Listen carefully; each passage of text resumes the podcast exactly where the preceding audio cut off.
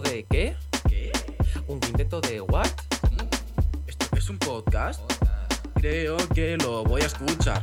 Un quinteto de Dream Team, no hacemos zona. Nosotros somos los mejores moviendo la bola. El baloncesto no está por eso este podcast. Gracias a todos los oyentes que ellos nos apoyan. Jugando en la pintura no fallamos ni una, nuestra familia es la madura. Nosotros ganamos todos los partidos, no hacemos zona, agresivos lo partimos. Nunca haríamos zona en ningún partido. Si escuchas este podcast, el Laro es tu amigo. Esto es campo atrás, este es nuestro estilo. Una vez nos escuchas, ya no sales de este hilo. Haríamos zona ningún partido. Si escuchas este podcast, el Laro es tu amigo. Esto es campo atrás, este es nuestro estilo. Una vez nos escuchas, ya no sales de este hilo. Ya no sales de este hilo, somos ganadores. Y acertamos cualquier tiro, y entre campeones. Nos tendrás miedo cara a cara, pero no hay retiro. Si quieres ser el mejor, juégate un partido. Conecta los auriculares, que hoy campo atrás. No temas, amamos a todos los que no escuchan. Invita a todos tus amigos, lo disfrutarán. Cada día el básquet más y más, lo vas a amar. Un podcast de básquet es lo que tú quieres. Somos campo atrás sin miedo a las redes. Nosotros informamos de todo lo esperado. Nuestro equipo es mejor, nunca le hemos dudado. En esta época no te cansas, siempre estamos vivos. Cuando nos escuchas, ya estás en nuestro equipo. No lo hacemos en vivo, pero tampoco fallamos tiros. Somos los maduros sin ningún tipo de prejuicio. Nunca haríamos zona en ningún partido. Si escuchas este podcast, el Laro es tu amigo. Esto es campo Hola, ¿qué tal? Muy buenas, 4 y 4 minutos de la tarde de este 12 de septiembre de 2022. Segundo programa de la temporada. Aquí estamos en campo atrás, en medio, inmersos en un Eurobásquet 2022 que nos está dejando muchas cosas de las que hablar y de la que hoy repasaremos con el equipo titular que tenemos aquí en campo atrás. Tenemos todavía gente de pretemporada que se incorporarán la semana que viene. Hoy somos medio equipo para ser lo más competitivo posible. Tenemos por aquí al lado a Juanma. Hola Juanma, ¿qué tal? Muy buenas. Buenas tardes. Tenemos también aquí a Roque en el estudio. Roque, ¿qué tal? Hola, muy buenas tardes. Y en el otro lado tenemos en Meet también al resto del equipo. Tenemos por aquí a Jesús. ¿Qué tal, Jesús? Muy buenas. Hola, ¿qué tal? Buenas tardes. Un placer estar aquí en la nueva temporada. Bueno, habéis cargado pilas, ¿eh? Ahora os preguntaré qué tal os ha ido el verano. Tenemos también por aquí a Adri. Muy buenas, Adri, ¿qué tal? Buenas tardes y emocionado por, por el tema. Eh, ¿Esto va para Eurovisión ya o de camino, no? Hemos, hemos presentado candidatura. Eh, Cuidado. cuidado con esta canción, es música dembow. Os lo recomiendo que, que escuchéis este tipo de música. Yo no tengo ni idea, pero me dicen que es lo que está más de moda. Tenemos también por aquí a Rafa Gorges. ¿Qué tal? Muy buenas, Rafa. Muy buenas tardes, felices lunes ya de inicios de temporada, con ganitas ya de pisar la pintura, como dice la canción. Exactamente. eh, bueno, por cierto, no os he preguntado por ella. Sí, Adri, tú has dicho que te gusta. Eh, Jesús, ¿qué te parece el temazo que tenemos aquí para mover el esqueleto? Pues sorprendente. me, me ha sorprendido. Porque todavía no sé si es grata o ingratamente, pero sorprendido, esto ya es importante. Bueno, exactamente eso Eh, te iba a que decir. no deje indiferente. Lo importante es que las cosas no dejen indiferentes. Dicen que, que hablen de ti, aunque sea para mal, ¿no? Pues la canción Esa es. pasa lo mismo. Y, y bueno, eh, Rafa, ¿qué te parece el temazo? La quiero para meterlo en la lista de, para cuando salgo a correr, me motiva.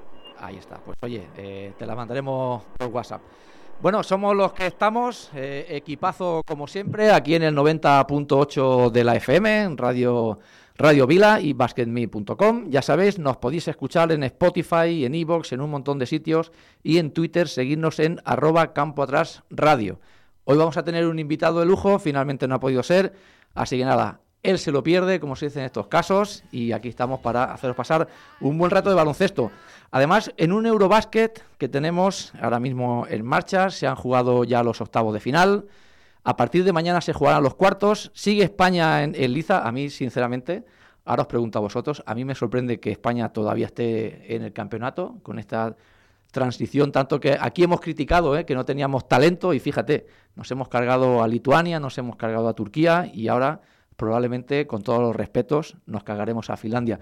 Hacemos un pequeño repaso a ver qué, qué estáis viendo del, del europeo, qué os parece, qué queréis comentar y por dónde queréis empezar. Jesús, te cedo la palabra. Bueno, pues eh, realme- realmente el europeo está siendo muy entretenido. Estamos teniendo además la fortuna de poder ver eh, bueno, en abierto, eh, gracias a mi tele, casi todos los partidos.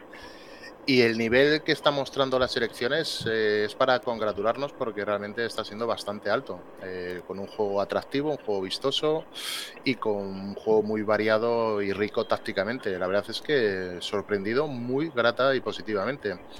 Los, para mí, yo creo que los cuartos de finales te paran emociones. Visto lo visto en, las dos jornadas del fin de semana, eh, pronosticar sí lo podemos hacer, es divertido, pero certezas pocas.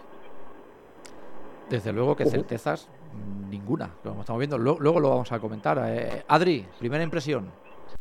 Eh, bueno, mi primera impresión es que a Ascariolo hay que ponerle una vela, porque lo que hace este hombre con, el equipo es, increíble, creo yo. O sea, ya lo he comentado fuera del micro, pero el caso Alberto Díaz, que lo, lo convocaron a falta de tres días, y el rendimiento que está dando un jugador que a mí antes no me gustaba y ahora lo defiendo, porque la verdad es que bueno, el partido que hizo contra Lituania, yo creo que fue tan importante como Lorenzo Brown, que hablaremos después de él.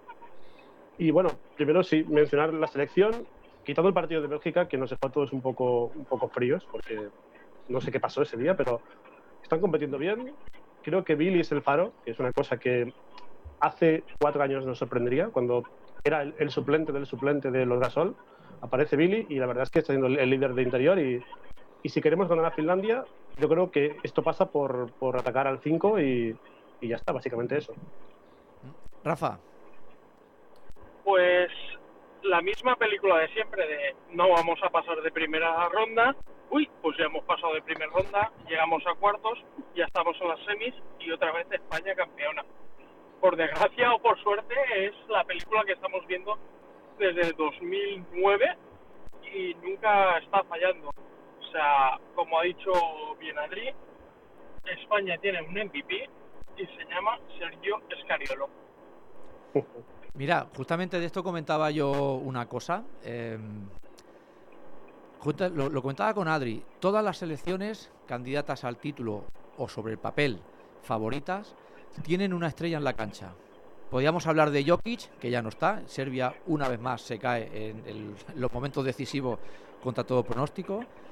Francia, podemos decir que también tiene sus estrellas, sus NBA, son jugadores muy buenos. Grecia tiene ante tu pompo tanto en la cancha el bueno y el malo eh, haciendo un espectáculo fuera de la cancha. Y tenemos también a Eslovenia con Doncic. A España le falta esa estrella que siempre pues, había sido Navarro, había sido Gasol, había sido Marc, Calderón, Ricky, podemos nombrar muchos jugadores, pero ahora esa estrella puede ser Escariolo. No sé qué opináis vosotros. Escariolo desde la cancha gana partidos. Sí, no, eso, eso, desde luego. Yo pongo el ejemplo, esto es un ejemplo, ya, sé que no te gusta hablar de fútbol, pero ahora ha pasado una cosa con el Chelsea, no sé si lo seguís un poco, que han echado a Tuchel y han fichado a un entrenador por 18 millones, ¿vale? Pues sería algo similar. O sea, es un tío que es muy importante, pero es que es clave. O sea, tú dime, una persona en el equipo ahora que sea más importante que Escariolo. No hay nadie. cuando estaba Gasol, sí. Cuando estaba Navarro, sí. Pero ahora mismo el más importante es Escariolo. O sea, y, si gana España, en gran parte es por él. Y dudo que haya un mejor entrenador en el Eurobasket que él. Eso lo tengo clarísimo. Y de hecho, y de hecho, culpo a Scariolo también de la clasificación para Italia para cuartos, porque muchos jugadores los ha revalorizado él en, la Virtus de Bolonia. también. Bueno, esa es otra de la que de la que quería hablar. No sé qué, pensáis de Italia. No sé si os esperabais que pasara con esta solvencia. Yo, a mí, me ha sorprendido que se cargara a Serbia. Sí que es verdad que, que los serbios en los momentos decisivos, oye, siempre les pasa algo. Jesús, ¿qué opinas tú de, estos serbios? No sé si te esperabas también que cayera ante Italia. Entiendo que no, vaya.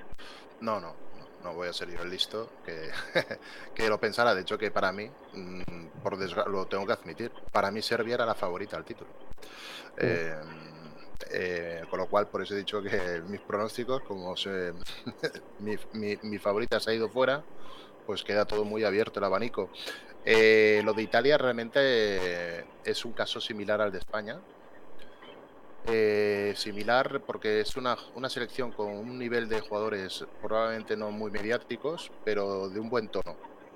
Y gracias probablemente al trabajo del entrenador de Pocheco, les ha, pues, eh, a, base, a base de mentalidad, les ha inculcado eh, un convencimiento y una determinación eh, que esta selección y un carácter que parece que regresa, el, que ha regresado el, carácter, digamos, competitivo que Italia ha tenido durante toda su historia y que había perdido, bueno, pues por generación en los últimos años. No obstante, es sorprendente. Mm, es sorprendente porque Serbia, mm, a diferencia de otros campeonatos donde parecía un equipo un poco más, por decirlo de una forma, desmembrado, anárquico, en el que un poco hacían, hablando en términos eh, de bar, eh, un poco una banda, ¿no? que cada uno hacía la guerra por su cuenta. En este campeonato daba la sensación que era un equipo más ordenado, más disciplinado y más mentalmente preparado para hacer frente, digamos, a, la expectativa que levantaba. Y sus números y su rendimiento como equipo estaba, estaban, digamos, respondiendo. Ahora bien, es que si vemos el partido de ayer, podemos criticar lo que queramos a Serbia. Mm, se pueden hacer críticas, pero realmente eh, hay que darle mucho valor al partido que, cuajó Italia. Eh, fue un partido de mucho mérito, de mucho acierto, de mucho mm. carácter eh, de no venirse abajo, de aguantar, de, estar ahí y aprovechar el momento de, energía y mental que les hizo pues bueno abrir una brecha en el marcador y mantener el temple y la calma yo no vi que Serbia hiciera un partido especialmente desastroso. Sí que bajaron un poco los brazos al final, probablemente por un poco, pues, pues, pues, por ver lo que te estás encontrando, un poco la impotencia y la frustración del deporte, ¿no? De decir, hostia, esta gente hoy está eh, tocada por una varita mágica y te desanimas y te frustras y pierdes precisión. Eh, el tiro exterior de Serbia ya en la confección de la plantilla no era un elemento, digamos, eh, en el que sobresalieran y los equipos balcánicos siempre se han caracterizado por ello. Pero a mí no me parece que la, la versión está recibiendo palos por todo y supongo que en Serbia el tema debe ser bestial, tal como son allí. Pero le están cayendo muchos palos tanto a la selección como a Pesic y a ver, partidos a mm, eliminatoria única mm, y en las circunstancias eh, que se, digamos, dirime la competición, te puede pasar que un buen equipo, como es Italia, con buenos jugadores, no nos olvidemos que tiene gente, pues, eh, bueno, como Meli, eh, tiene gente como Fontecho, que está en un estado de forma brillante. Ayer Spizu hizo probablemente el partido de su vida. Bueno, mm, si están bien, y tienen corazón y convicción y bien preparados, te pueden meter mano. Es lo que ha sucedido un poco con España. España es una selección que no tiene grandes nombres, pero los jugadores no son bancos. Entonces, un equipo bien preparado, muy convencido de sí mismo y que tiene un buen día de acierto exterior eh, y defensivamente hace un buen control del rebote y ajusta un poco sobre los puntales rivales en esta Eurocopa, yo creo, o sea, en este Eurobasket, yo creo que cualquier selección, ahora, llegado al punto en el que estamos, le puede ganar a cualquiera. otra cosa es el, margen de porcentaje, porque hablamos de Finlandia, pero yo vi el partido de Finlandia y contra Croacia y no me hizo nada de gracia el partido. No, me hizo nada de gracia de cara a mañana. Yo, si te soy sincero, Jesús, yo hubiera firmado con los ojos cerrados y a sangre que hubiera pasado Croacia. Sobre el papel te descarga de presión Croacia, pero mm, eh, quiero decir, yo espero que gane España, ¿eh? va, por delante. Y confío. Y, decepcionará si no es así. Pero si hacemos un análisis frío, eh, que Finlandia gane mañana a España tampoco puede ser de llevarse las manos a la cabeza. Porque si, les das facilidades, te penalizan. Para mí, para mí es la selección que a nivel sorpresa positiva más me está gustando. De hecho, creo que lo comentábamos ayer por el grupo de WhatsApp, los sistemas de que tienen continuas salidas para tiradores, para Salin, para Huff, incluso para marcar, para poder salir a tirar, me parecen espectaculares. Tácticamente muy bien planteado los partidos y para mí, ya digo, hubiera firmado a sangre, hubiera pasado Croacia porque me parece mucho menos equipo, mucho más nombre, pero mucho menos equipo que, en este caso Finlandia. Yo quiero abrir otro debate, a ver qué os parece poner encima de la mesa. Eh, antes lo comentaba con Adri, ahora ya hay ocho selecciones, estamos en cuartos de final, donde creo, y hacía mucho tiempo que no pasaba, que cualquiera de las ocho podría ganar el europeo.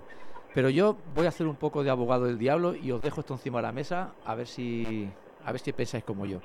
¿Qué jugador de la selección española sería titular indiscutible en un equipo de Euroliga grande? Adri, por ejemplo. Es un buen tema. Uh, ah. A ver, yo, yo personalmente, por no por el Eurobasket que está haciendo, porque el Eurobasket no está siendo bueno, pero Juancho para mí sería, por ejemplo. Pero el nivel de, que está en este Eurobasket es, es muy flojo por, por, lo que viene de NBA, que viene de no jugar durante un año, pero para mí Juancho sería un perfil que en, en Euroliga lo petaría, porque es un 3 alto que puede jugar de 4, móvil, con buen tiro. Y Billy, Billy no sé si sería titular, ¿eh? creo yo, porque ahora el baloncesto europeo, quitando equipos concretos, como por ejemplo aquí en Juventud, juegan con, con sin un 5 puro, o sea, juegan con 4 y 4 y medio.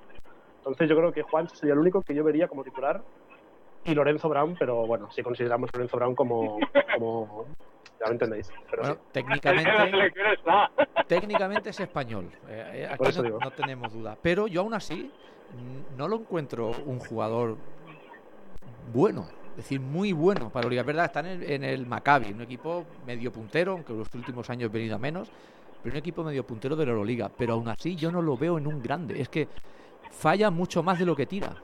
Tú verle a Lorenzo Brown acabar un partido con un 60-70% de anotación en tiro de dos puntos, por ejemplo, que se juega unas cuantas, eh, es muy difícil. Puede haber uno, claro, uno que también lo puedo tener yo si juego en Eurobasket entero. Pero no encuentro un jugador, no sé, Jesús, no sé si tú, alguno de los jugadores eh, españoles, antaño todos eran titulares indiscutibles en cualquier equipo europeo y cualquier equipo de la NBA, me atrevería a decir, pero ahora... Yo sé que estas palabras pueden sonar extrañas, más diciéndolas hoy, pero ya sabéis lo que pienso de Lorenzo Brown. A mí, vale, el otro día hizo un partido genial, hay que estarle muy agradecido pero a mí no me parece que sea un base diferencial para nada. De hecho, que en el europeo no lo estaba demostrando hasta el otro día. Eh, eh, de los jugadores que tiene España, estoy de acuerdo con Adri. Para mí sí que serían titulares, yo creo, podrían ser titulares. Si el entrenador hace una apuesta por ellos, los hermanos Hernán Gómez, ah, ambos. ambos.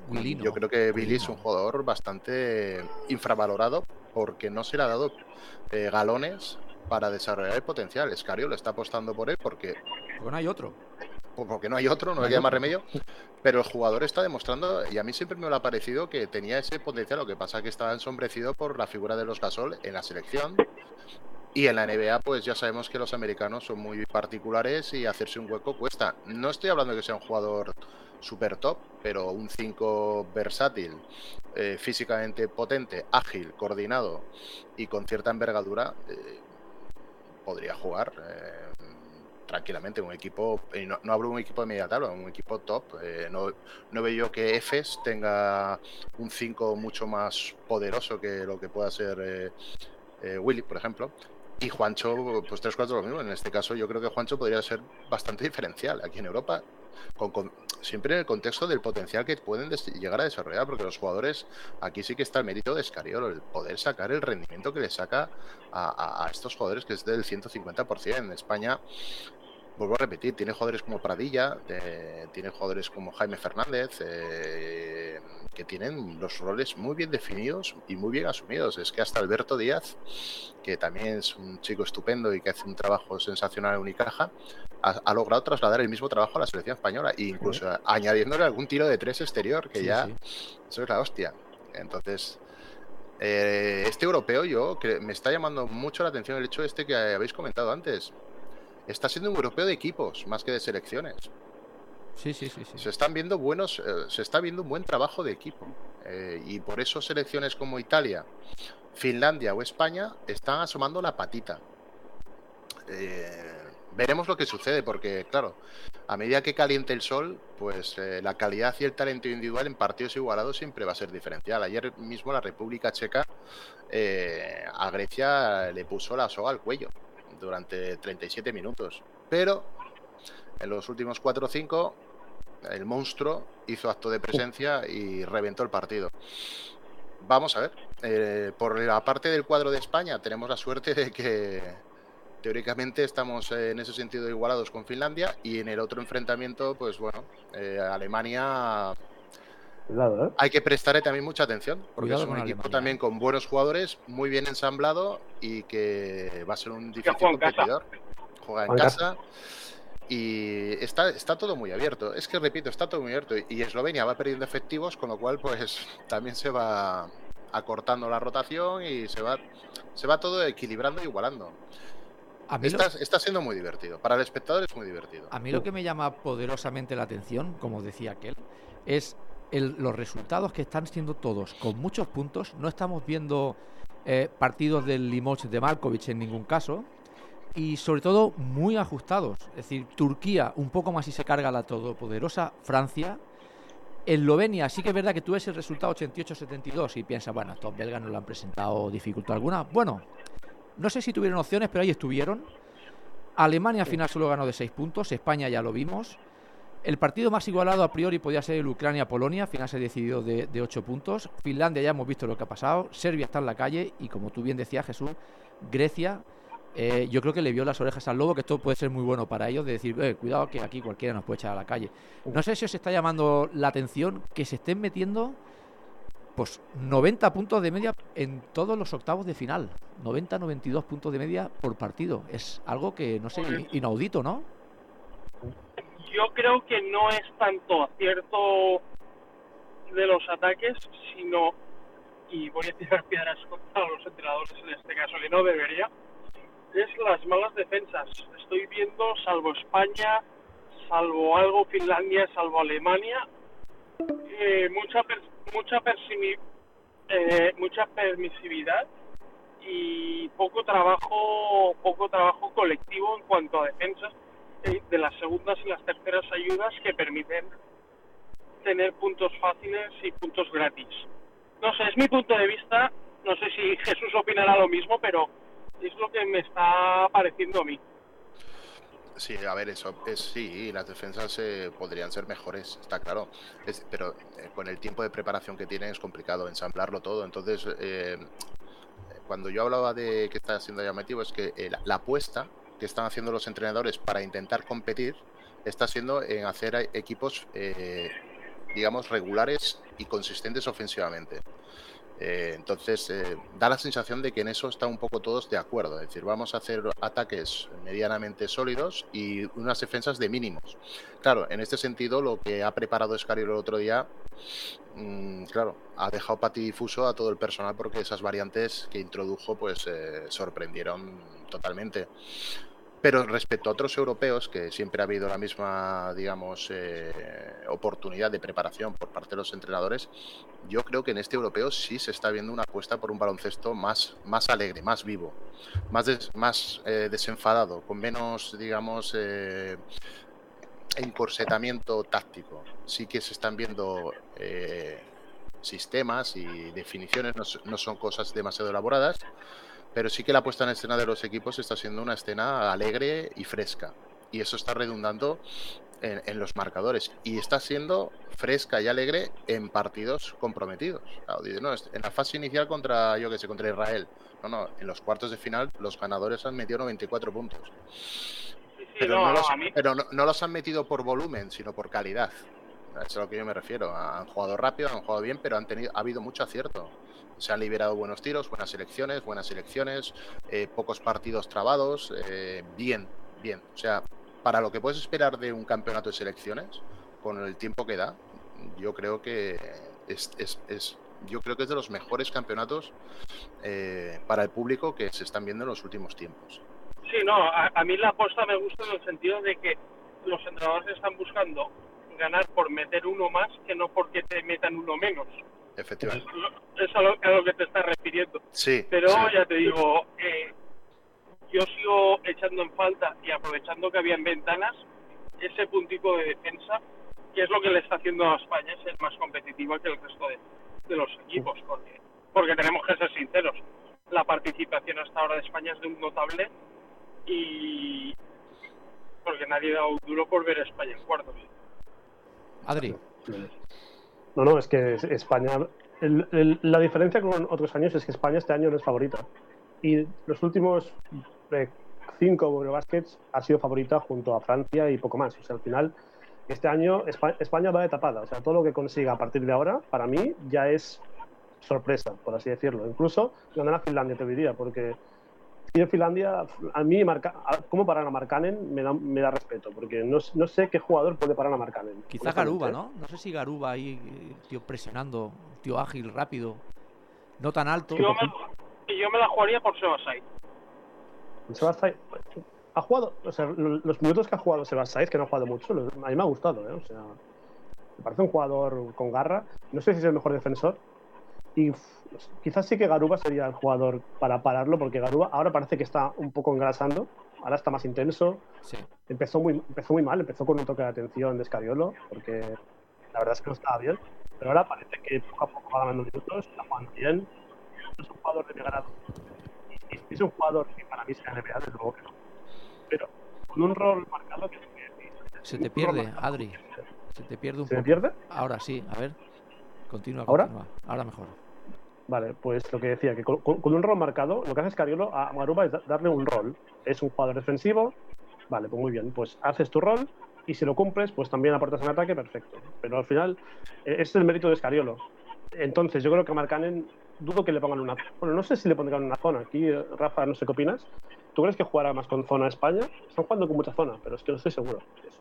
Es que con un interior, una zona, una caja y uno, que es lo que está jugando Sí. últimamente Scariolo, lo veo raro, pero conociendo a yo, yo no descarto nada.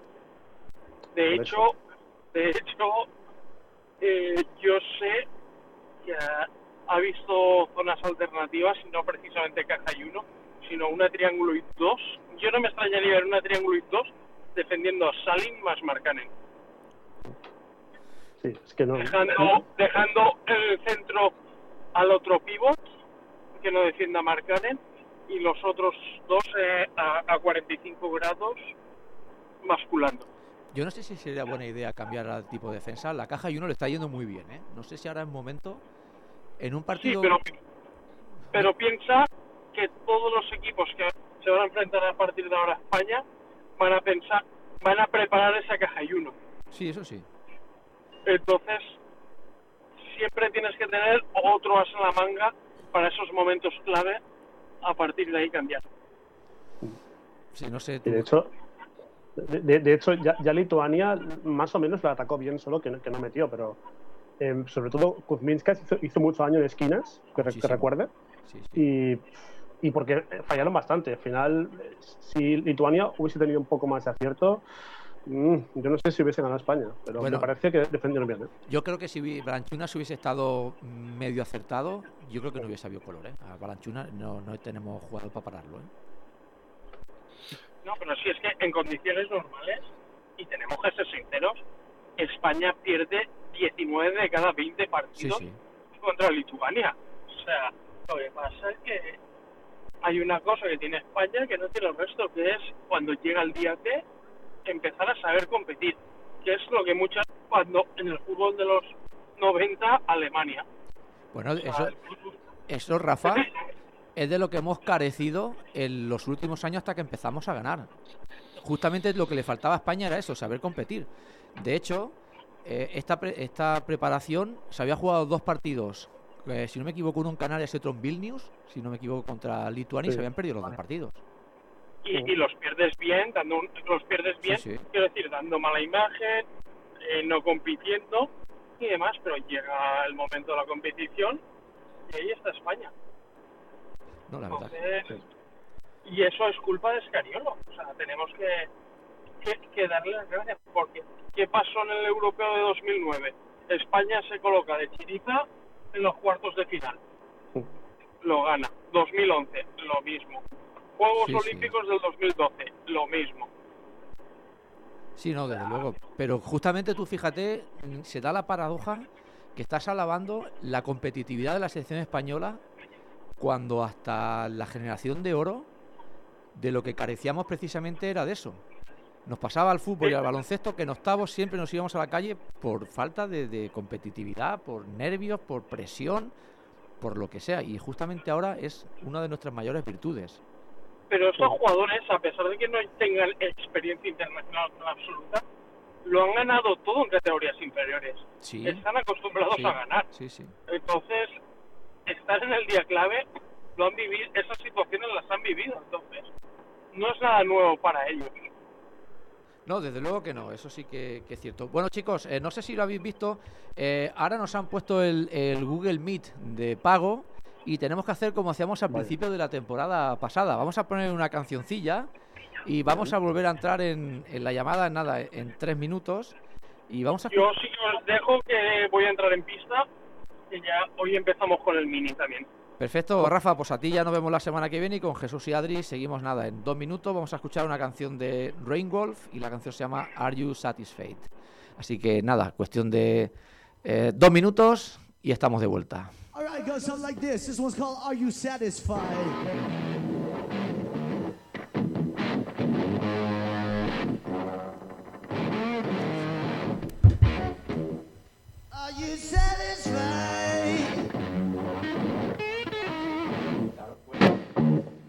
There's nowhere to go.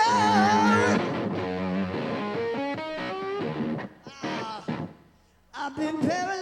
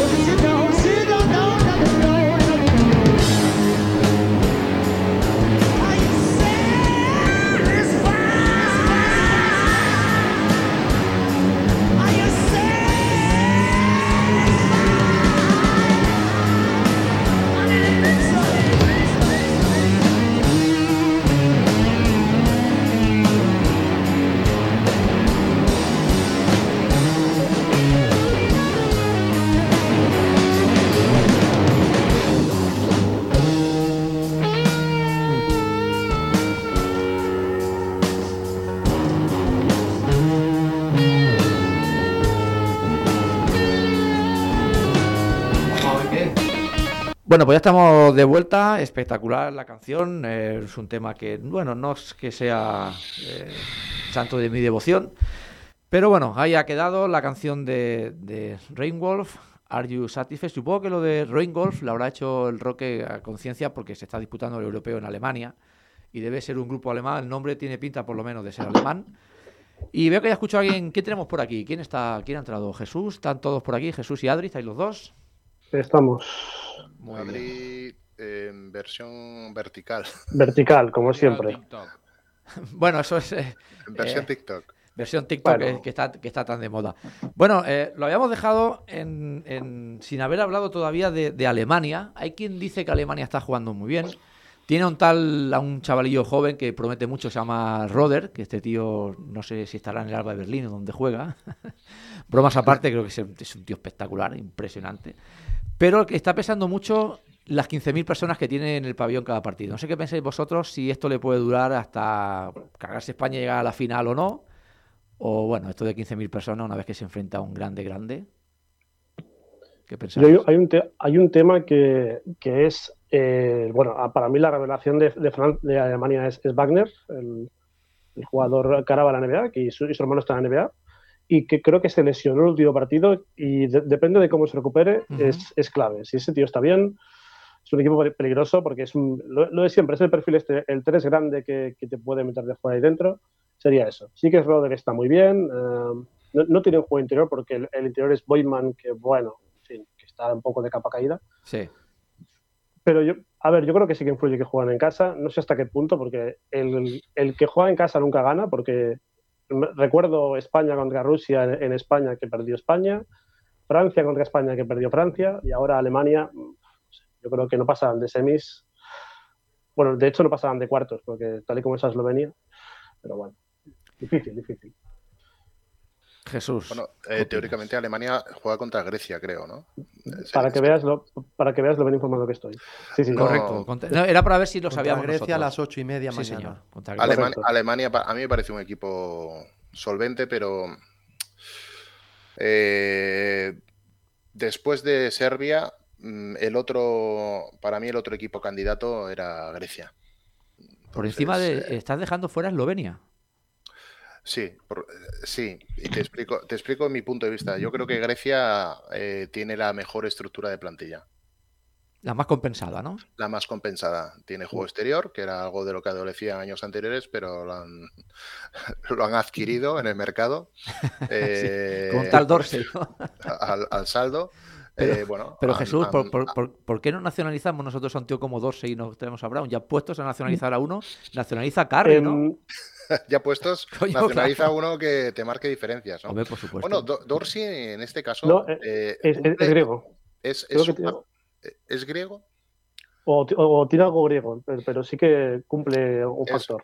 Bueno, es posible, es posible que, algo cumplirá también. Claro, es posible que Magallanes, ¿no? Eh, o, el Cano cogiese alguno por ahí de familia y, a ver, muy pinta de griego no, tiene. ¿eh? Pero para mí Dorsey en concreto no es que sea una mega estrella, cumple el rol que a Grecia le hacía falta.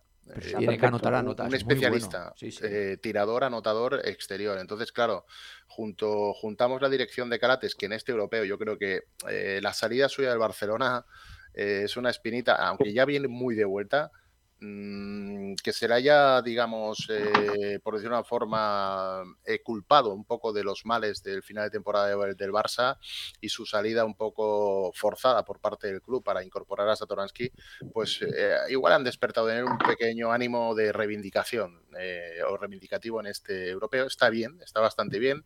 Tienen un buen banquillo y tienen probablemente, junto con Doncic, al jugador más determinante, imparable. Entonces, claro, tiene un 3, tiene 4, tiene juego interior, tiene rebote, tiene defensa. Vamos a poner que tiene un, buen estratega en el banquillo, aunque no es santo de mi devoción este hombre.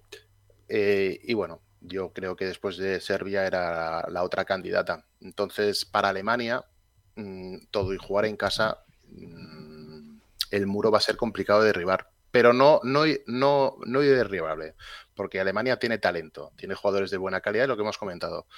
Si Alemania te despistas, eh, tiene suficientemente calidad para, darte un susto y ganarte. Es lo bueno y lo grande de, este, de este Eurobasket, porque te sientas delante de la televisión. Yo, yo no sé si a vosotros os pasa lo mismo. A mí siempre me hace gracia que gane el menos favorito me miro los partidos Y, siento un poco como pues predilección por el débil, teóricamente el débil. Yo ayer quería que ganara Finlandia, pero no porque jugara contra España, para que jugara contra España, sino porque me hacía gracia. Por Carlos, entiendo, ¿no? Ah, por Carlos, evidentemente, que tiene ahí el corazón dividido. Eh, me hacía gracia que República Checa sorprendiera a Grecia, me hacía gracia, pues lo de Italia me hizo mucha gracia, eh, show incluido. Y en el caso de Alemania-Grecia, no es un tema de decir, no, para España es mejor Alemania, no lo sé. Probablemente sobre el papel es más factible si España pasara a Alemania, pero evidentemente si Alemania elimina a Grecia, eh, eso del sobre el papel, pues evidentemente jugando en casa será también un hueso durísimo de roer.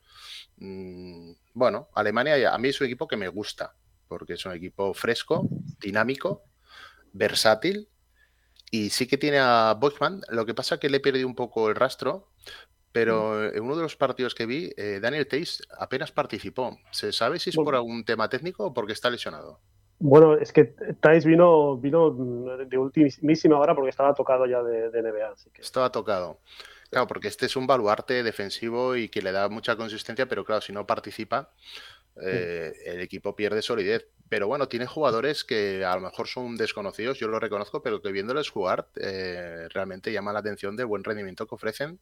Y a mí es una selección que en el grupo de la muerte ha dado unas prestaciones muy buenas, con lo cual para nada hay que menospreciarla, ni mucho menos. Bueno, quedó primera, ¿no? Del grupo.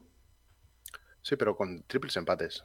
Esto ah. fue pues ya sabéis cómo, bueno, fue, fue muy igualado, pero fue igualado precisamente por el buen rendimiento y buen nivel que ofrecieron eh, las selecciones, ¿no? Bosnia incluida. Por eso digo que. por eso digo que. El, tema Bosnia merece un capítulo aparte porque si Bosnia hubiera estado en cualquier otro grupo, cualquier otro grupo hubiera pasado y bien, ¿eh? Porque están jugando bien. Sí, sí, sí, sí. De hecho que yo lo dije, es que a España da igual quién le toque que la van a eliminar. hasta, hasta Bosnia, mira, me, la ha tenido que tragar y bien, y bien tragada. Pero repito que el, el nivel eh, es una cosa es lo que pensemos sobre el papel, sobre los nombres, y otra cosa es realmente que los partidos nos están diciendo detalles, porque la puesta en escena de todos los equipos es bastante pareja y de un cierto nivel elevado. Con lo cual, como ese día no estés inspirado, o estés un poquito más espeso, o tengas una pequeña pájara que abra un hueco en el marcador, eh, el partido se te pone en chino mandarín, porque los que hay delante eh, saben jugarlo. Entonces, bueno, pues yo por mi parte estoy muy expectante de ver los cuartos y muy gratamente sorprendido de este europeo, del cual tengo que reconocer que, dadas las expectativas que había generado España, que no eran muy altas, pues tampoco despertaba en mí una pasión especial como sí que lo hacía cuando éramos, pues eso, los candidatos número uno junto con nuestra rival Francia que también podríamos hablar de Francia porque... Francia, porque no sé ni qué decir de Francia. Es un auténtico, mira, yo te lo voy a decir, Jesús, es un auténtico desastre. Pero ahí están, ahí están. Hombre, claro, es que, es que cómo no vas a estar con el equipazo que tiene. Pero es, espectacular. Y, este es el equipo que digo yo, es el equipo C ¿eh? de Francia, porque pueden, pueden hacer un A y un B. Sí, todavía mucho mejor. Pero este equipo, cuidado, ¿cuántos NBAs tiene este equipo? Tres o cuatro, mínimo. no, y, los que han dejado sin convocar. Pero los ves, lo ves jugar, tú ves jugar a Francia y, no te la crees, pero, pero ganan. Pero ganan y, y yo creo que en este en ese lado del cuadro yo sí que creo, apuesto más por un, Francia-Eslovenia en semifinales y ese partido será un grandísimo partido. Pues yo, yo, veo Italia, ¿eh? Yo veo Italia cargándose a Francia. Después de ver el partido de octavos contra Turquía, que es un partido que lo tuve que ganar dos veces, yo, yo veo Italia, ¿eh?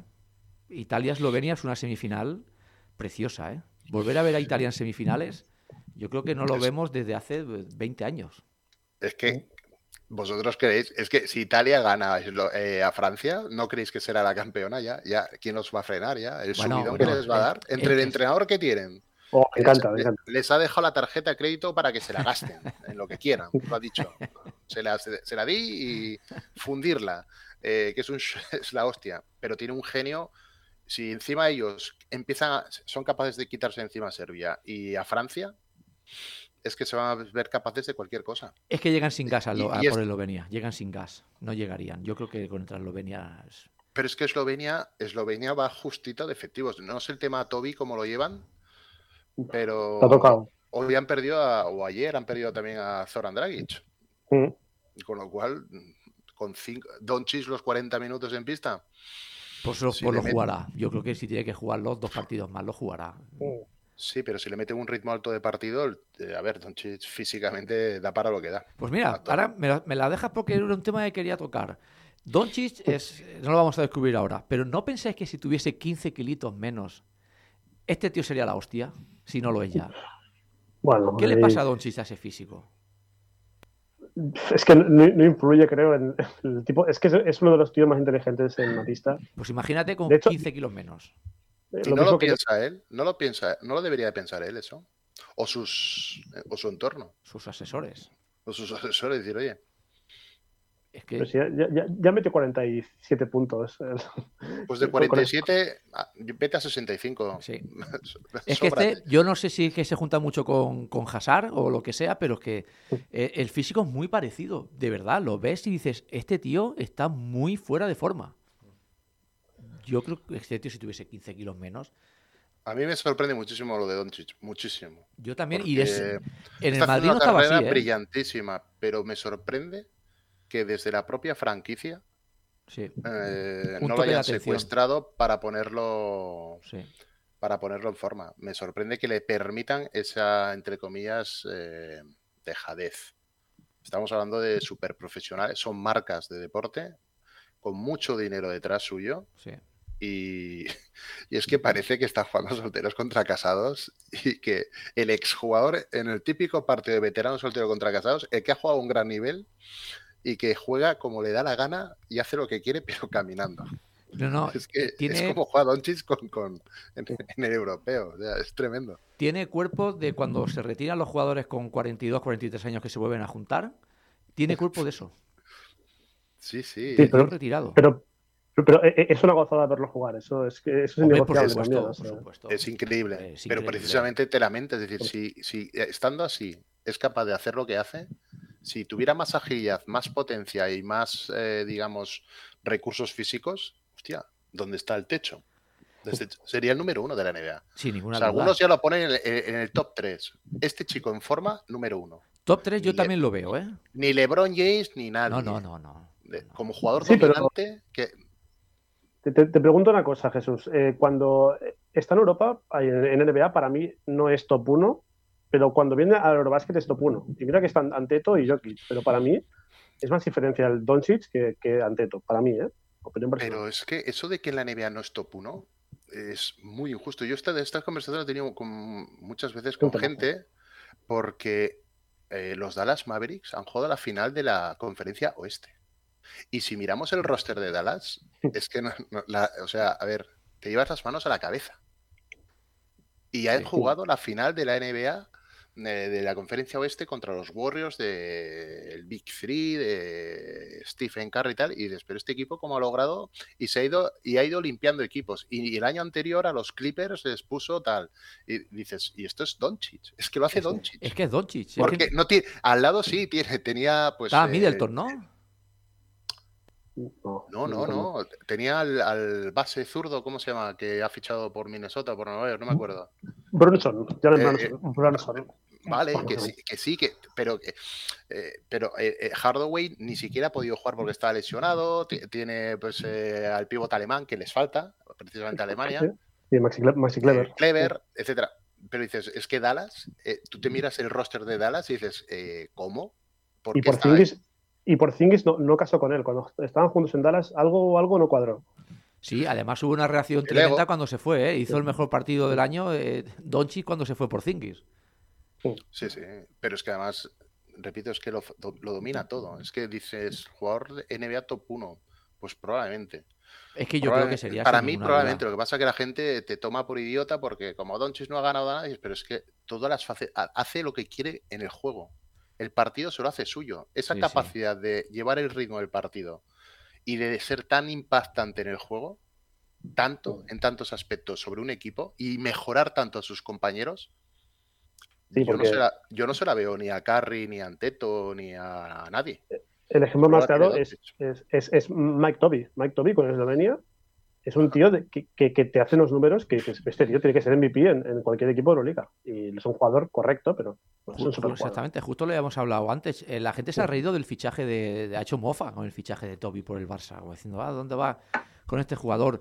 Lo hablaba con Adri antes fuera de micrófono. Mike Toby en el otro europeo eh, no había partido de que no acabase con doble figuras. Es decir, partidazos Pero es que- espectaculares. Pero es que Toby tiene a Doncic al lado. Aparte que Toby es muy inteligente en el juego de continuaciones y en el tiro, que son las dos virtudes perfectas de un interior para jugar el pick and roll con Doncic. Perfecta. Es que le van anillo al dedo. Así que es, es su pareja de baile ideal. Tiene a un jugador que le da las canastas, toma, hazla tú porque yo no quiero meterla. Sí, sí. Tengo a tres defensores conmigo, toma, inflate tú. Y luego tiene muy buena mano. Entonces, claro, volvemos a lo que he comentado antes de Doncic. Es que Doncic alimenta a sus compañeros, le- les hace mejorar sus contratos. Le deberían dar un porcentaje de los nuevos contratos porque es gracias a Doncic. En Valencia. Toby no es tan definitivo. Bueno, Valencia ha tenido, ha muy buenos partidos. Sí que es verdad que no Es tan buen bueno como jugador, Eslovenia. es bueno, pero, pero es que en Eslovenia lo ves y dices, Sí, hostia, sí, sí. ah, es es- es súper diferencial. No, no, tú, claro, tú ves, tú ves a este tío en Eslovenia y lo primero que te preguntas es en qué franquicia juega este tío. Te Sí, piensas sí. que está en la NBA, es, es espectacular. Yo por eso, a mí me parece un buen fichaje del Barça. y un muy buen complemento para, para, bueno, pues para suplir a los hombres altos de... Para, entrar en la rotación, vaya, yo prefiero antes a, a Toby que a Oriola, por ejemplo. Yo... No empecemos todavía con el tema, pero lo iremos ya intuyendo. Yo quiero ver el encaje de Toby con el sargento de hierro. Bueno, bueno, bueno. Sargento de hierro, ya vamos a dejarlo en cabo de hierro, Jesús. Yo creo que. Bueno, pues el cabo de hierro, cuando le, han rebajado las canastas, cuando Toby encaje tres canastas de pibos rivales, porque no. se caracteriza por ser muy físico y muy duro, o en esas super defensas de cambios automáticos que propone nuestro amigo Sarunas, ante, eh, le importa tres cojones el qué, tú defiendes al base rival y punto. Eh, veremos si Toby rinde tanto. Pero es que este año, este año nuestro amigo lituano Jesús, nos vamos a reír este año. Hazme caso, nos vamos a reír porque el juego interior del Barça, tú y a mí quien defienda ahí. Tú ves, igual me estoy equivocado. ¿Tú ves a Vesely un tío duro, un buen defensor? No. Oriola tampoco. Es intimidador. Sí, pero, no, es buen defensor. Tú puedes levantar los brazos y que el, contrario no vea el aro, pero eso no quiere decir que seas un buen defensor. Toby tampoco lo es. Oriola tampoco lo es.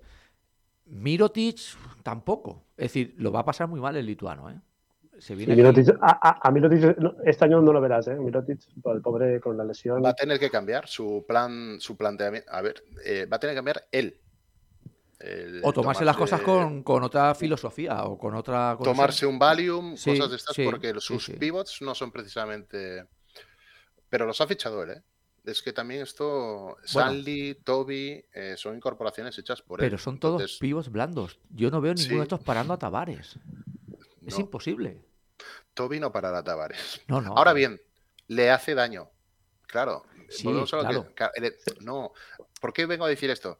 A Toby, con cariño, aceptando sus carencias, a Tavares le hace daño. Pero, en a, a, Toby, cuando Tavares le estampe un mate en la cara, si le empiezas a vociferar y a sacar de punto en el partido, Toby no le meterá triples a Tavares. Porque estará desquiciado. Claro. Entonces, el entrenador ahí, la gestión emoción, de las emociones de sus jugadores el sargento de hierro las va a tener que medir muy bien esta temporada porque, claro, eh, yo intuyo que su plan de estructura de juego pasa porque poste mucho Kalenic y abrirá los pivots a Sandy y a Toby, creo, porque si no... Pues no sé mm, si, ahora que comenta lo de Kalinic, ¿habéis visto los porcentajes que ha hecho en este europeo de triples? No sé si se está yendo un poquito mal. No, recuerdo en su carrera Kalinic como un buen tirador, un excelente tirador. Sin embargo, en los últimos tiempos no sé si está mejorando esa faceta entrenándola o no, pero la última vez, el último comentario que leí por Twitter antes de que perdiera el partido Serbia, creo que llevaba 14 de 21, un 60% en triples. no. A mí me parece un buen tirador. ¿eh? A mí, es que Kalinic es un perfil que el Barça siempre busca. Esto me recuerda mucho a. ¿Os, acordáis de, de por ejemplo? Este perfil de, de, salto al Barça le va estupendo. El, tema es cómo encaja con, con Saras. Yo creo que Kalinic sí que es un jugador que encaja con Saras, eh, pero es que lo quiero ver. Es que yo el Barça este año lo, quiero ver. Tengo muchas ganas de verlo. O sea, es el equipo que tengo más, curiosidad por verlo, por ver cómo encajan las piezas. Satoransky que vuelve, a ver cómo vuelve. Oh, Satoransky es, brutal. Yo este año siempre me pasa lo mismo. Cuando llega el verano me, siento muy ilusionado con, los refuerzos del Barça. Cada año es que Satoransky, Satoransky, hostia, juega muy bien al baloncesto. ¿eh? Satoransky es, es, brutal. Es muy completo y defiende y rebotea. Es, es, es, brutal. Es, top. Es un, es un nivel. Mm, bueno, mejora mejora Calates eh, una barbaridad. Años, luz. Lo que pasa que, claro, yo creo que lo que veíamos el año pasado de los posteos y triangulaciones con los pivots, mm, este año no, las, no los tiene. Entonces, por eso he dicho lo de Kalinic, digo, yo creo que buscará un formato de jugar muchas continuaciones abiertas de los pivots y mucho poste sobre Kalinic, sobre los treses. Pero el Barça Para aprovechar el tiro exterior de Vesely, de Sanli y de Toby. Y de, y Mirotic también. Pero el, el, Barça ha tenido los últimos años pivot, eh, perdón, pivots, eh, treses altos y no, no ha posteado mucho. Yo no recuerdo. Eh, bueno, es que Nigel Hayes lo podemos poner sin, sin calificar, ¿no? No ha hecho una temporada. Pero porque utilizaba mucho a Brandon Davis al poste. Lo hacía postear bastante a Davis, y, pero es que claro, este perfil de 5 ya no lo tiene. Es que ya no lo tiene, es que me extrañaría mucho, mucho ver jugar de espaldas a Toby, a Salvi o, a, o a A Toby seguro que, no, sí, Nunca lo han hecho, con lo cual no, va, a llegar ahora a hacerlo. Sí, sí, sí que es posible que veamos jugar a lo mejor a Satoransky, porque él tiene un movimiento del corte de Ucla de los pequeños para abajo. Hay que ver el nuevo libreto que, que pro- que- que, digamos que propone, pero yo creo que el tema va a ir por exteriores grandes al poste, eh, interiores eh, buenos tiradores abriendo la pista y alargando ayudas de los interiores para precisamente facilitar que los pequeños cerca del aro puedan producir. Es, es- es lo que yo haría con la plantilla que tiene el Barça. Bueno, haría muchísimas cosas, ¿no? Pero una de ellas sería esta. Bueno, es, eh, Otra cosa no sé. Y correr, sí, y correr. Porque a Satoransky le encanta. Pero lo veremos. bueno, veremos si le dejan, eso, ¿no? lo, eso lo veremos. Si le dejan. Exacto. Claro, eh, Sator- hemos hablado de Doncic antes. Satoransky tiene un perfil de juego que a Toby eh, le podría dar mucho, mucho, Sí. lo podría alimentar con muchas asistencias. De hecho, que Vesely mm, en la República Checa vive de Satoransky. Sí, sí, sí, sí, Es un gran generador, lo encuentra muy bien, se entiende muy bien, los espacios los aprovecha y los ocupa muy bien y tiene un timing de coordinación entre ambos excelente. Ahora que Eh, hablas To- del... To- Toby podría hacer algo parecido. Y Sandy, eh, es que no estamos hablando de Sandy, pero es que Sandy cuando va con Turquía y tiene al amigo Larkin al lado, bueno, es, es Es otro, otro. jugador. Es otro jugador. sí. Eh, ahora que hablas este del... No es el del Barça. Habla, habla del físico de, de. ¿Qué sería de, de Doncic con ese físico? Con esa potencia, con esa rapidez y con el talento de Doncic. Y Estaríamos, es lo que decimos, 15 kilos menos, top 1 de NBA, sin ninguna duda. Sí, sí, es un tío duda. que de base te ve el juego por encima de- de- del hombro del resto. Es que es más alto que todos los, todos los bases de la NBA. Es, No, no, es tremendo. Es imparable, es indefendible. Entonces, sería Cuando ya te encuentras un jugador indefendible que ya has de hacer dos y tres, eh, digamos, eh, atenciones de jugadores tuyos para contenerlo, y con esa visión de juego tienes un problema muy serio. Hasta el punto de que Dallas Mavericks te juega la final de la conferencia oeste. No, pues, pues ¿qui- ¿quién te dice que no te jugaría las finales de la NBA? Es que este tío, a Doncic, eh, puede jugar de todo. No le puedes cubrir de ninguna manera. Te puede postear. Si no le haces una buena defensa, eh, te hace el pase. Si no, te tira canasta. Si no, te tira de fuera. Es que lo hace todo. Yo no sé. Yo si fuese entrenador y me enfrento a él, yo no sabría cómo. Mira, oye, pues eh, me santiguo y que, que de ahí arriba el que me, dese- el que me traiga suerte. No puedes defenderlo. Yo, si me permitís, a mí me sorprende mucho que en su franquicia no le busquen una pareja. ¿eh? Sorprende mucho. Igual no la quiere. Cuando la ha tenido, no la ha querido. Vale, pero una pareja. No, pero, de- pero, pero no por Thingins. Eh, otro, otro pez gordo de la NBA. Sí, pero- Pa- sí, para pero- ya realmente optar al anillo en serio. Mi pregunta es: ¿qué, qué perfil le buscas? un interior, un interior. Por ejemplo, un jugador, me, me viene a la cabeza, ¿eh? por ejemplo, eh, Carl Anthony Towns. Un Sí, jugador que- que, que- tampoco haya ganado nada, que tenga a- aparte, ahora en Minnesota que han, han fichado a Gobert, y está Gobert y Towns por dentro. sobra uno. Estoy hablando de un juego, Gobert, cuando no sé, que Dallas, eh, digamos que todo, to- todos los euros los meta al saco de un pez gordo. Es decir, voy Vale. a juntar a Doncic, le voy a dar su otro yo, el, el Robin. ¿Vale? Ya tengo a Batman, Sí. ahora quiero el Robin, porque no lo tiene. Está, está muy solo y aún así nos ha dado ya una muestra de su potencia, de, de lo dominante que llega a ser, que sin tener un Robin, te meto, cada temporada el equipo la- está más arriba. Con lo cual, a este chico le pones un jugador de clase alta de la liga, mm, evidentemente un exterior, no, un interior, para que pueda jugar cerca y juntos y conectar. Eh, a mí me llama la atención que los general manager no, no, no, no hayan vendido el oro y el moro. Incluso que él no lo haya propuesto a la franquicia. Es decir, oye, o me dais esto O me voy. a otro- Sí, o sí. me voy a Filadelfia con Embiid y la liamos parda entre Hombre, los dos. es que Estoy en poniendo ejemplos tontos de, de- de- de pe- de- de- de perros grandes, como dicen ahí en la NBA, que, que- que va- que quieren ganar. Y por ahí hay un, un tal Doncic que, que, bueno, que yo creo que es el próximo jugador súper dominante y que una franquicia que acierte en juntar a Doncic con otro será hegemónica. Habrá dinastía de NBA. Sí, sí. Por cierto, un, un, un, Embiid que lo veremos en el, en el Eurobasket Mundial, porque va con Francia ahora, que esto hay que verlo también. ¿eh? Si es que lo de Francia. Es que claro, Pero sí, tendrá, a ver, es que- tendrá a Colette de entrenador. Es el problema.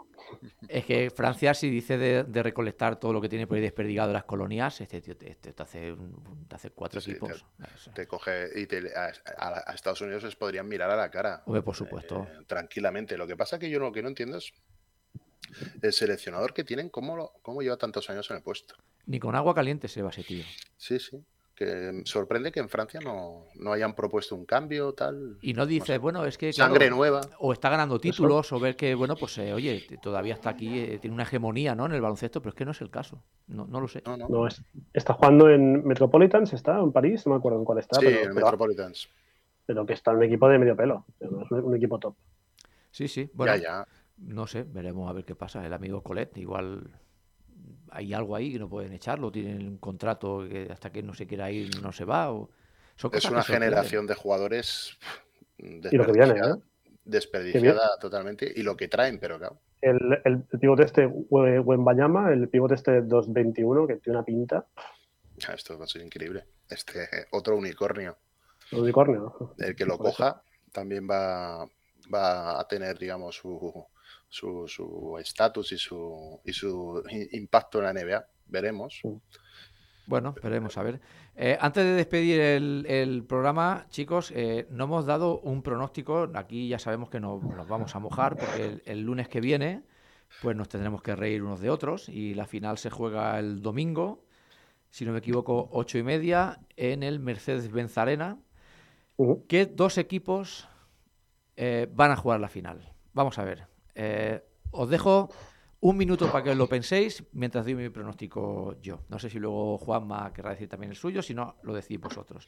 Yo creo que por un lado del cuadro va a ser eh, Eslovenia, veo la final, una semifinal Italia-Eslovenia clasificándose en la final Eslovenia, y por otro lado yo veo un Grecia-España en semifinales y veo a Grecia en la final. Por lo tanto, sería Grecia-Eslovenia. Creo que es la final que yo creo que se va a dar y creo que es la final que media Europa, por decir toda Europa, quiere ver. Un Doncic eh, contra Anteto. Esto puede ser impresionante. Los dos últimos MVPs, cuatro años seguidos, se lo han repartido. No, sí, ¿no? Esto ha sido así. Sí, ¿verdad? Doncic y... No, fue Jokic, perdón, me equivoco. Fue Anteto, sí se llevó dos y los dos Jokic. Pues bueno, una final Doncic, Anteto. Esa es mi apuesta. Venga, ¿quién, quién, quién se empieza mojando? Venga, yo, yo voy a ser un romántico. Eh, eh, leo textualmente: Alemania-Grecia gana Alemania, España-Finlandia gana España, eh, Eslovenia-Polonia gana Eslovenia y Francia-Italia gana Italia. Entonces nos quedamos con un Alemania-España que gana Alemania y Eslovenia-Italia que gana Italia. ¿Vale? Final, Alemania-Italia gana Italia. Ya está. Impresionante. Si, si gana Italia, bueno, bueno, bueno. Madre mía, te, te pregunto qué número toca en, en la Navidad. Jesús, Pues mira, yo no le voy a seguir, no voy a ser igual que Adri, pero va, me la voy a jugar. El, el campeón yo creo que va a ser Grecia y la final va a ser Alemania-Italia. Ah, Vamos a, vamos a, a darle me he una perdido. a Italia. Me El gustó mucho ayer Italia. El Serbia. campeón Grecia y la final, has dicho Italia-Eslovenia. Italia. No, la final Grecia-Italia. Ah, vale, vale, perfecto. Y el campeón será Grecia. Grecia. Yo creo que Eslovenia va a pinchar. Y Italia hace toda la pinta de ser el, el, el- el- el gran tapado Sí. que en la final se estampa. es que, eh, eh, es que Se, se acaba el, sueño dorado se acaba en la final. Bueno, oye, para, eh, ya lo firman ellos esto, ¿eh? ya, ya. Pero ya, ya puestos, eh, el cuento de hadas que no pare. Ese juego divertido con ese entrenador showman que, que nos roba el corazón a todos. Que sale llorando porque lo expulsan y, y en la final aparece el ogro. El ogro de siete leguas que te cruza la pista en dos botes. Sí. Y ahí se acaba, se acaba el cuento. ha, ha dejado el vídeo el vídeo del Eurobasket, lo ha dejado él, con el abrazo a Anteto. El abrazo al Anteto. Lo- Saluda- saludando a todo el mundo antes de irse del pabellón, a Danilovich, a todos. Se pegó el recorrido por toda la pista. Eh, oye, pues a mí, a mí, me- a mí me ganó. A mí me ganó. ¿Por, por qué negar? Y mira que so- y son italianos, ¿eh? lo Pero me hicieron dijo, gracia, me hicieron gracia. lo dijo ayer. se lo no creían, no se lo si- creían. No sé si visteis la retransmisión ayer en mi tele del partido de Grecia-República Checa, pero eran muy graciosos los dos, los dos comentaristas. No, no, no tengo el placer de conocerlos a estos dos, y eran muy graciosillos. Y un comentario que dijo, cuando hizo una de esas entradas Anteto, que, que es, es imparable, pilla, la- pilla el tío el rebote y en cuatro pasos ya está machacando la tacanasta. Y dice, pero vamos a ver, dice, ¿cómo paras a este tío que te pega un primer paso y el segundo te lo hace cuatro metros más al lado? Es imposible. Es imposible. Claro, Que ¿cómo- Estamos, físicamente es el jugador más completo de la historia, físicamente, ¿eh? o sea, Sí, como sí, cuerpo, Sí, sí, sí. sí. es No. el cuerpo más espectacular que he visto. Claro, luego además te saca esa mano para hacer la bandeja y es que te la dejan, te, te la dejan ahí en, en el aro ya. Es que eh, te ha hecho los 6.75 en dos pasos con la mano. Eso, eso es imparable. Eso no No, además el tío no, no estaba metiendo una es cierto. y la verdad es que lo dijeron a retransmisión y yo también estoy de acuerdo. Ha ganado en madurez. No, no perdió, no, no se volvió loco. No Como quiso su ser hermano. protagonista. ¿Viste el Dejó- show de su hermano? hermano? Su hermano está ahí de bufón. Sí, pero viste, pero eso Eh, tenía eh. que estar prohibido. ¿Tú viste el espectáculo que estaba dando allí en el banquillo? Bueno, siempre lo hace. Ah, pero esto, porque nadie le dice nada, porque es el hermano de, y Ah. nadie, nadie vaya a decirle, bueno, tú, ¿qué pasa contigo? Sí, sí, sí. Pero bueno, Pero no, es, es curioso, ¿eh? Cómo es el hermano y cómo es eh, misma familia. si no tiene nada que ver.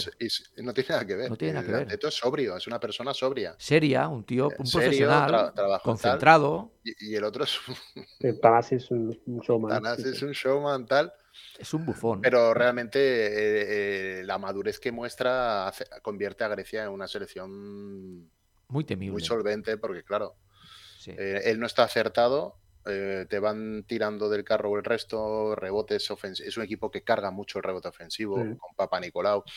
Es lo que hemos comentado. Es un equipo muy, una plantilla muy compensada y a la que Anteto te mete un par de triples, dos contraataques y tal, este, te pone el partido patas arriba. Pues sí, uf, la verdad que sí. eh, Yo para mí vas, debería ser el campeón, debería, no va a ser, debería. Y visto lo visto ayer, con el subidón que tienen y en 48 horas yo creo que lo van a mantener, mañana Francia, mañana Francia tiene que reventar, o pasado mañana. Ya definitivamente. Es- Esa crisis que se huele en Sí, Francia, Sí, que está pendiente, está pendiente de una eliminación para que todo el Sí. mundo salga rajando en prensa y cagándose en todo lo que se menea, eh, hace, tiene que venir corroborada por la eliminación de Italia. Y si Italia gana a Serbia, gana a Francia, a, Don- a nos lo vuelven loco. Como mínimo se merecería un metal. Eso sí que es verdad que como mínimo se merecería un Sí. metal. Nos ha faltado que dé el pronóstico Juanma. Eh, ¿Qué opina, Juanma? ¿Qué, ¿Cuál va a ser nuestra la final? Yo voy a dar dos, mm, dos finalistas. Eh, una sería Grecia-Eslovenia y le doy ganador a Grecia. Y, pero me gustaría que, que, en semi- que hubiera una semifinal Grecia-España y, y pasara a España y seguramente ganaría eh, Eslovenia con Eslovenia, pero lo veo, lo veo difícil. Bueno, pues eh, ahí están los pronósticos. Luego ya veremos lo que pasa. La primera opción es que yo creo que mm, ganará Grecia el, eh, este europeo. sí, tú- El bueno, lunes, el lunes sal- saldremos de dudas. La semana que viene tenemos a Javi Balmaseda, que nos hablará de, de baloncesto vintage Sí, señor. del año, de los años 80 y 90. Y, y aquí están siempre los que quieren estar. Y Javi Balmaseda estará y no como el que nos ha fallado hoy. bueno, he- hemos tenido mala suerte. Eh, Jesús, la semana que viene disfrutaremos con Javi. No sé si lo conoces. Entiendo que igual Sí, sí, sí, sí. pues hablaremos de básquet. Y vintage. pronto tenemos a CB, el, día, el, miércoles 28 empieza Liga CB, Exacto. Y para ello hablaremos con, con Iker Iturbe. con Iker Iturbe, Iker Iturbe lo tendremos en el programa para empezar. el día 26. Exacto. Bueno, chicos, pues eh, hasta aquí el programa de hoy, 5 y 12 minutos. Muchas gracias, Jesús. Muchas gracias, Adri. Como Un siempre, placer muy grande. Un placer como siempre. un auténtico placer. Y nos reencontramos la semana que viene con todos vosotros. Será aquí en Radio Vila a partir de las 4 de la tarde. Hasta la semana que viene. Un saludo. Adiós. Somos ganadores, te acertamos cualquier tiro, oyentes campeones, nos tendrás miedo cara a cara, pero no hay retiro. Si quieres ser el mejor, juégate un partido, conecta los auriculares, que hoy hay campo atrás. No temas, amamos a todos los que no escuchan. Invita a todos tus amigos, lo disfrutarán. Cada día el básquet más y más, lo vas a amar.